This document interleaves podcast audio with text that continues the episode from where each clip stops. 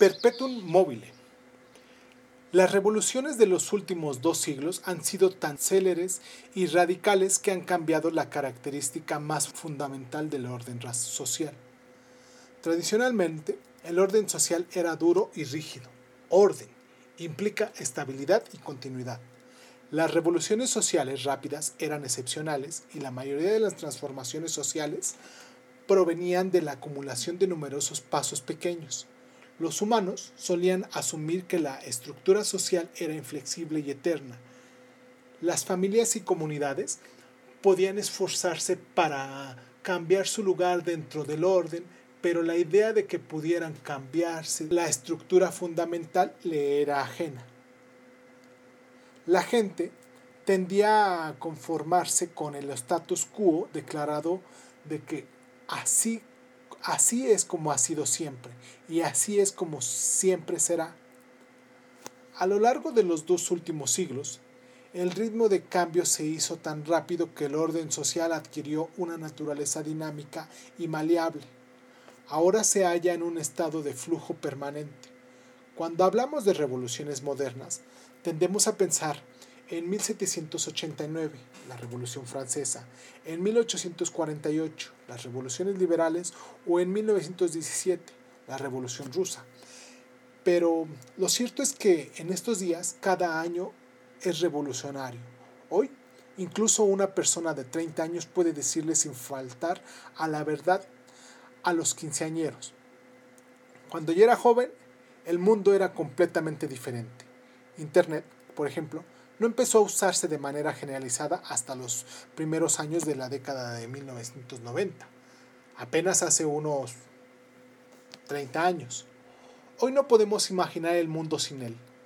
De ahí que cualquier intento de definir las características de la sociedad moderna es como definir el color de un camaleón.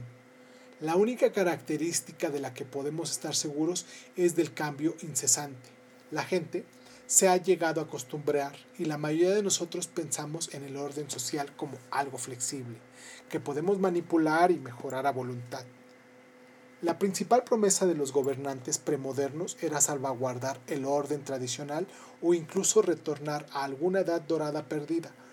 En los últimos siglos, la moneda corriente de la política es que promete destruir el viejo mundo y construir en su lugar uno mejor. Ni siquiera el más conservador de los partidos políticos se compromete simplemente a mantener las cosas como están.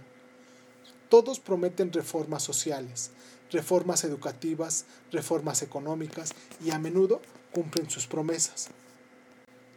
De la misma manera que los geólogos predicen que los movimientos tectónicos producirán terremotos y erupciones volcánicas, nosotros también podemos esperar que los movimientos sociales drásticos provoquen sangrientas explosiones de violencia.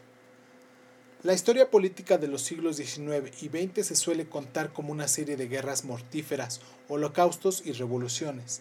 Al igual que un niño con botas nuevas que salta en un charco, esta perspectiva ve la historia como sucesos sucesivos saltos en un baño de sangre al siguiente. Desde la Primera Guerra Mundial a la Segunda Guerra Mundial, de esta a la Guerra Fría, del genocidio armado, del genocidio judío y de este al genocidio ruandés, de Robespierre a Lenin y a Hitler, no está exento de verdad, pero esta lista demasiado familiar de infaustos acontecimientos es algo engañosa. Nos fijamos demasiado en los charcos y olvidamos la tierra seca que hay entre ellos. Los últimos tiempos de la era moderna han visto niveles sin precedentes no solo de violencia y horror, sino también de paz y tranquilidad. Charles Dickens escribió en la Revolución Francesa que era el mejor de los tiempos, era el peor de los tiempos.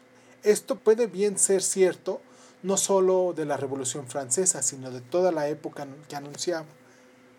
Es especialmente cierto que las siete décadas que han transcurrido desde el final de la Segunda Guerra Mundial, durante este periodo, la humanidad ha completado por primera vez la posibilidad de autoaniquilación completa y experimentado un buen número de guerras reales y de genocidios.